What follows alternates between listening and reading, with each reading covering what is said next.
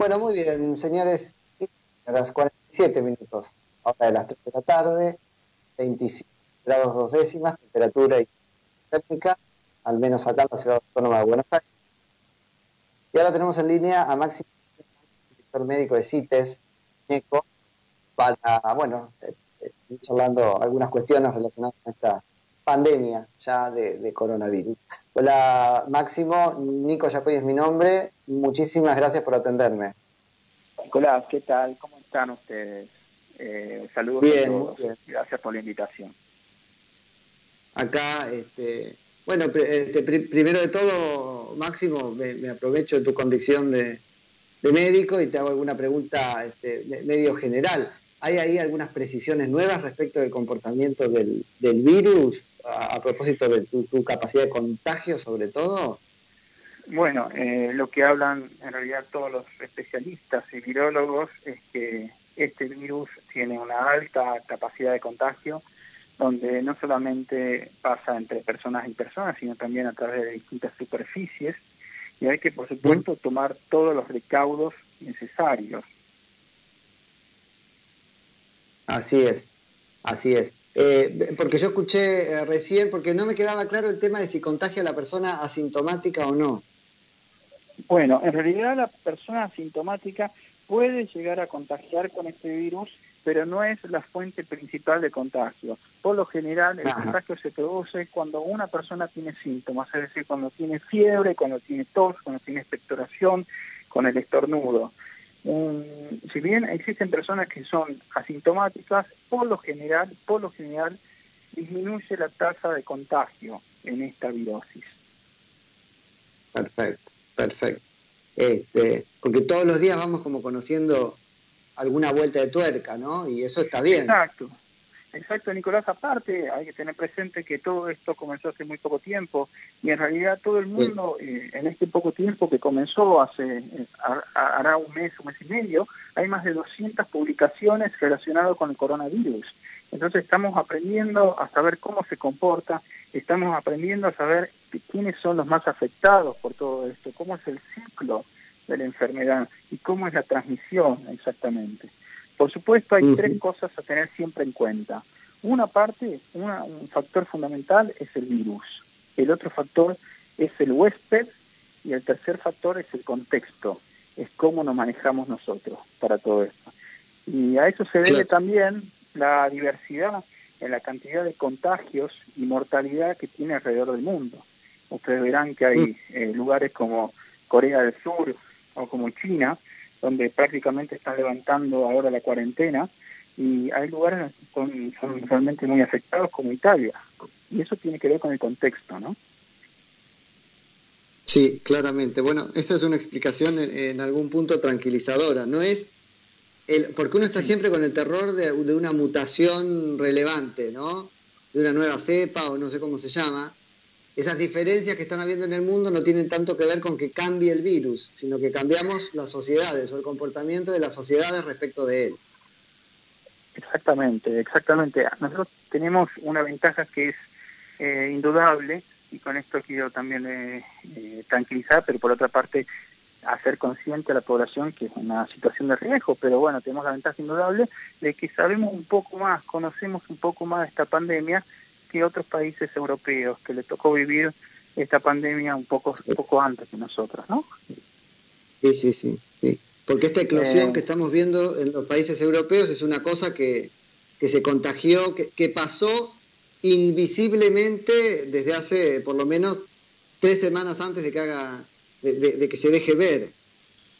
Sí, esto es una cosa y también que las medidas del sistema sanitario de estos países no fueron las adecuadas o por lo menos se minimizó el riesgo de la enfermedad inicialmente. Mm. Se minimizó eh, eh, ¿Cómo, ves a Argentina en ese punto? Hoy hubo una conferencia de la ciudad de Buenos Aires que a mí me pareció, después hay que ver si eso se cumple, pero más o menos tranquilizadora, eh, con este esquema de utilizar hoteles para los este, asintomáticos o en realidad las personas que, cursan la enfermedad con un cuadro de resfrío, digamos, e ir despejando los hospitales para los cuadros que más lo necesitan. Sí, eh, yo no soy nuevamente especialista en esto, Nicolás, mi especialidad es la neurología, pero sin embargo te puedo decir que desde un punto de vista personal y también, por supuesto, profesional, digo todas las medidas que está adoptando el gobierno nacional como correctas. Veo que realmente eh, se están llevando a cabo medidas que son concretas, medidas que son importantes, medidas que tienden a contener esta enfermedad y a brindar soluciones rápidas porque lo que aparentemente juega un rol fundamental es eh, el tema del el tiempo de evolución de todo esto. Porque eh, en realidad si hay muchos contagios, como pasó en Italia, como pasó en España, como pasó inicialmente en China, esto por supuesto no hay sistema de salud que lo aguante. No hay sistema de salud que lo aguante. Eh, es como hacer una fiesta eh, para 100 invitados y que de repente vengan 5.000. Entonces, eh, cualquier sistema sanitario de salud no va a poder aguantar. Es interesante, Máximo, lo que marcás, porque en algún punto, ¿no? Y entre comillas, no hay sistema de salud que lo aguante y está bien que no lo aguante si pasa de sopetón porque esto es como un sistema de seguro, está, de, alguna manera calculado.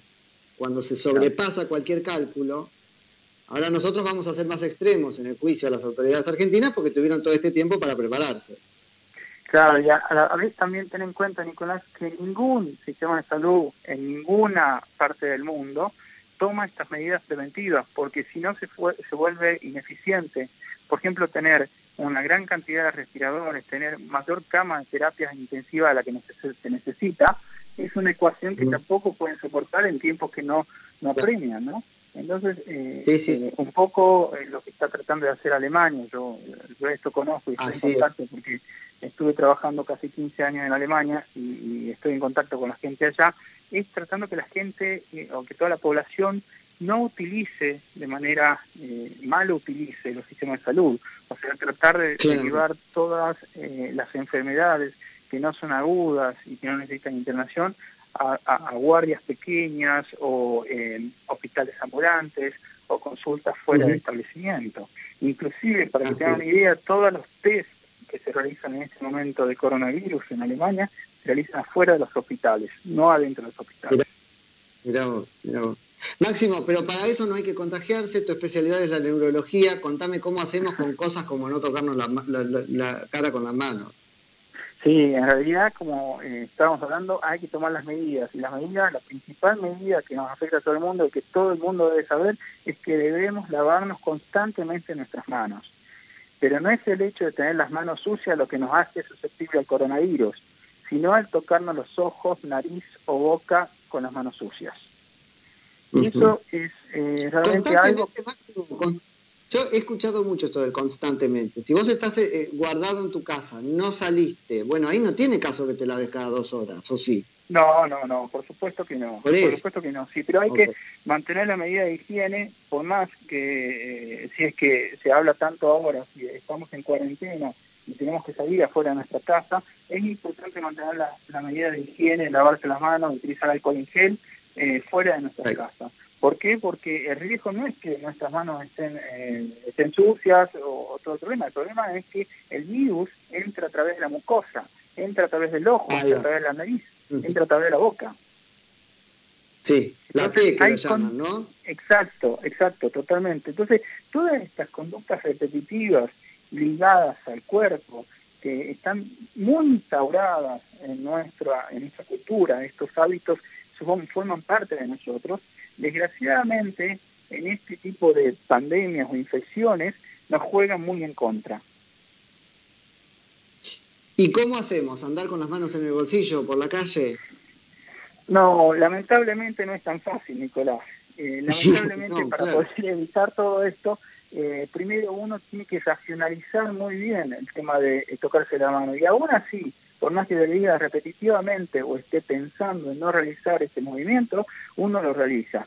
Eh, esto se dio, por ejemplo, en un estudio en Sydney en 2016, en Australia, se le pidieron a más de 50 médicos, estudiantes de medicina, que estén al frente de una cámara mientras leían, mientras estudiaban. Y se veía que todas estas personas se tocaban la cara alrededor con un promedio de 26, entre 23 y 30 veces los ojos, la nariz y la boca, de manera totalmente automática. Entonces, es mm. eh, desgraciadamente algo eh, que está totalmente instaurado en nuestra cultura. eh, y no es tan fácil de hacer, de, poder eh, realizar lo contrario. Ahora sí existen eh, algunas tretas o algunas formas. Por ejemplo, cuando una persona ciega una mascarilla, el hecho de utilizar el barbijo, que ahora estamos hablando tanto de los barbijos que se pueden utilizar y qué barbijos no, concientiza un poco y racionaliza el tema de no llevarse la mano primero porque la boca está totalmente eh, tapada por, la, el barbijo y la nariz también, eh, pero también racionaliza que no podemos tocarnos la cara. Entonces eso también ayuda un poco, no solamente por el efecto protector del flux, de la gota de saliva, pero también por el tema de racionalizar un poco. Otra de las cosas que se puede utilizar es eh, llevar en la mano unas de estas bolitas o pelotitas antiestrés entonces, eh, se considera que estas conductas repetitivas se incrementan inclusive con la ansiedad. Entonces, eh, llevar en la mano alguna de, de estas eh, bolitas antiestrés mejoraría y también nos permitiría concientizar un poco la situación. Excelente. Ahí escuché una trampa ayer al doctor Sin que me pareció razonable que es acostumbrarse a abrir las puertas y bueno, todo eso con la mano inhábil, porque uno tiende a tocarse la cara con la mano hábil. Claro, eso es verdad. O por ejemplo, otra de las cosas que recomendé también es utilizar el dorso de la mano, no la palma. Ah, claro. el dorso. Entonces, utilizando el dorso de la mano, de alguna manera concientizamos todo esto y por otra parte es una zona menos expuesta, ¿no? Porque utilizamos, no es nuestra esa parte hábil, o por ejemplo eh, con el brazo. Pero bueno, pero hay que internalizar todo esto y esto nos vimos también, inclusive cuando eh, nuestras autoridades, pero también en otra parte del mundo, estaban brindando una conferencia de prensa, justamente se sentían muy expuestos ante las cámaras y todo lo demás, fueron los momentos que más se tocaban la cara y más eh, rompían todas estas reglas, ¿no? De, evitar la boca, la nariz. Exacto, con el estornudo, por ejemplo. así es. Este, Máximo, te agradezco enormemente por la charla este, y acá me están avisando que nos quedamos sin tiempo, eh, pero seguramente volvamos a hablar. Bueno, Nicolás, saludos a todos y a quedarse en la casa. Entre todos vamos a vencer esta, pandemia. Es la única posibilidad, ese es el mensaje crucial. Te mando un abrazo grande. Un abrazo grande, gracias. Hasta luego era Máximo Zimmerman, que es director médico de CITES INECO.